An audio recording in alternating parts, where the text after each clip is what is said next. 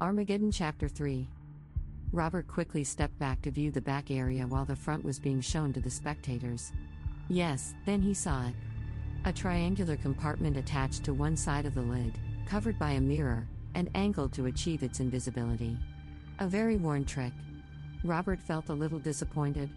The magician folded the box and the hidden compartment covered by the mirror was inside. He turned slightly. And now, young man. What happened in Tibet was not the only factor, it was the last link in a chain. The Tibetan weather had been unusual during that week, really unusual. It made it relatively warm. The snow succumbed to the high temperatures in a quantity greater than it had melted over the past few years. Streams grew, and all rivers increased in flow. Along the rivers, the prayer wheels spun faster than they had ever reached. Others, submerged, stopped.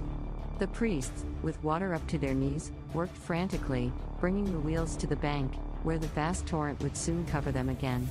There was a small windmill, a very old one that had spun uninterrupted for longer than any man could remember. It had been there for so long that no Lama remembered the inscription it bore, nor what the purpose of that prayer was. The turbulent waters brushed against its axis when Lama Clareth approached to move it to a safer place. Too late. His feet slipped on the mud and his hand touched the windmill as he fell. Free from its moorings, it drifted away with the current, rolling down the river, towards increasingly deeper waters. As it rolled, everything was fine. The Lama got up, shivering from the momentary immersion, and headed towards another of the windmills. What importance could a small windmill have? He thought. He did not know that, now that other links had broken, only that tiny object stood between Earth and Armageddon.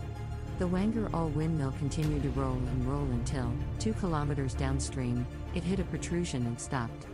That was the moment. End of chapter 3.